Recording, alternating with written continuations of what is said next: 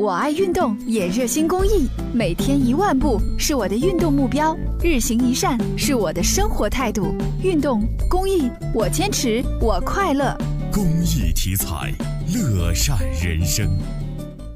暑运开始后，郑州长途汽车中心站客流较以往明显增加，每天发送旅客在二点三万人左右，主要以旅游流为主，方向多为旅游景区及旅游城市。省内以登封、洛阳、平顶山、焦作等地居多，省外则以草原和海滨城市为主。原来都是开着车去景区玩，然后现在坐着咱大巴车过去，回来就坐车能休息一会儿。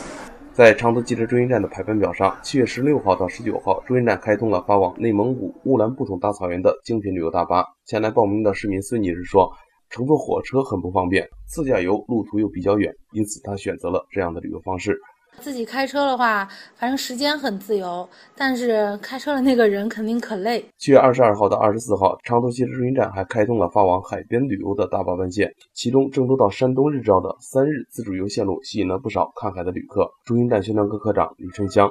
推出海边游，第一天晚上七点左右出发，第二天一大早就可以到达这个海边尽情的玩耍。据了解，除了长线之外，每个周末中心站都将发出省内的短途旅游线路。包含主要的山水景区，比如说十六号我们推出的有方城七十二潭一日游活动，还有像冲渡沟两日游，还有瑶山漂流一日游等这些呃自助游的活动。旅客们可以关注郑州长途汽车中心站的相关微信账号，或者拨打零三七幺六六七六八三七六，了解更多的旅游大巴出游信息。